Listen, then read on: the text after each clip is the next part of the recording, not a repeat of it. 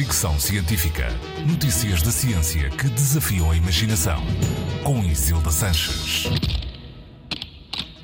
Transformar lixo em ouro ou dejetos em químicos valiosos. Investigadores chineses do Instituto de Tecnologia Avançada de Shenzhen e do Instituto de Tecnologia de Harbin propuseram um novo método para retirar químicos valiosos das águas residuais usando a luz do sol. Os investigadores convertem os poluentes das águas residuais industriais em biohíbridos semicondutores diretamente na água.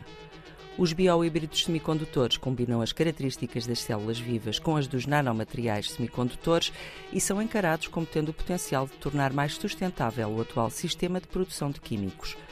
O processo apresentado no artigo publicado na Nature Sustainability envolve usar o carbono, metais pesados e compostos de sulfato presentes na água como matérias-primas para construir estes biohíbridos criados a partir de uma bactéria marinha chamada Vibrio natriegens, que foi transformada para utilizar a luz do sol.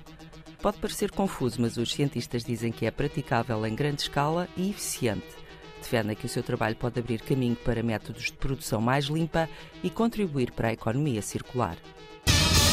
Fricção científica.